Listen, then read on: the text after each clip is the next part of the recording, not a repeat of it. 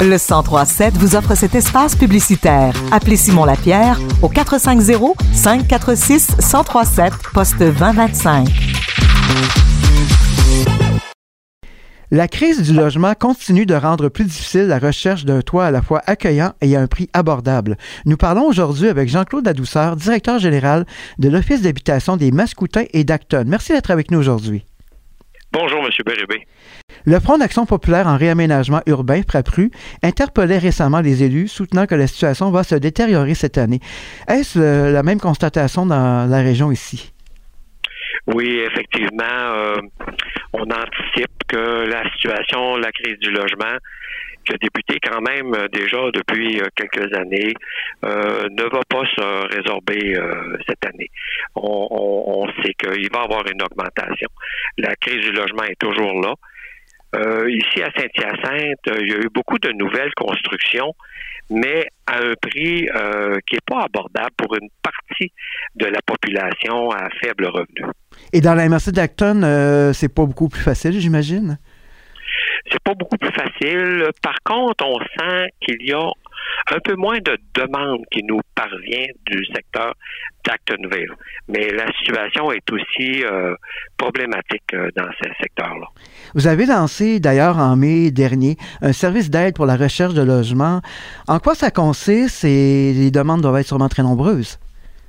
Oui, effectivement. Euh, oui, en mai, euh, ça a été mis en place un service d'aide à la recherche de logement pour toute personne euh, qui voudrait avoir un accompagnement. dans le fond, ce qu'on fait, nous, c'est tous les matins, on fait une recherche sur tous les, les sites, les réseaux sociaux pour savoir qu'est-ce qu'il y a de disponible. Puis je te dirais que il n'y a pas grand-chose avec des prix raisonnables. Il n'y a pas beaucoup de choses. Fait que on accompagne les gens, on, leur, suggère des choses, on, on reste en lien avec eux, on les encourage eux aussi à continuer à chercher parce que il y a quand même du, du bouche à oreille beaucoup, beaucoup, plutôt que des choses qui sont annoncées officiellement. Et bien qu'on vienne d'amorcer l'année 2023, là, le téléphone ne, doit sûrement pas déroger chez vous parce que là, il y a plein de gens qui sont à la recherche de logement. La date limite étant le 31 mars. Que, comment vous vivez la situation actuellement? Bien, actuellement, là, on a entre 6 et 8 demandes par semaine et on est juste au début janvier. Fait qu'on sent là que ça va augmenter de façon assez importante. Et moi, ce que j'ai comme recommandation à faire aux gens, c'est de ne pas quitter leur logement, de faire attention. Et, c'est important de savoir que le propriétaire a entre le 1er janvier et le 31 mars pour euh, demander un renouvellement euh, de bail euh, et augmentation du loyer. Un locataire peut en tout temps euh, décider de refuser l'augmentation du propriétaire. En tout temps. Il y a simplement un petit formulaire qui est disponible sur le site du tribunal administratif du logement à indiquer que je, le locataire veut rester dans son logement, mais n'accepte pas l'augmentation de loyer.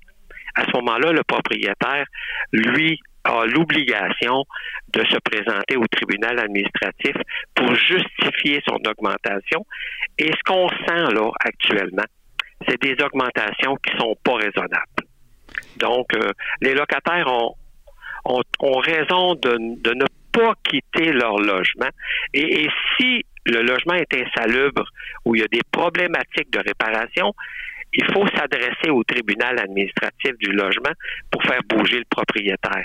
Parce que quitter son logement pour ne pas trouver quelque chose, c'est, très compliqué.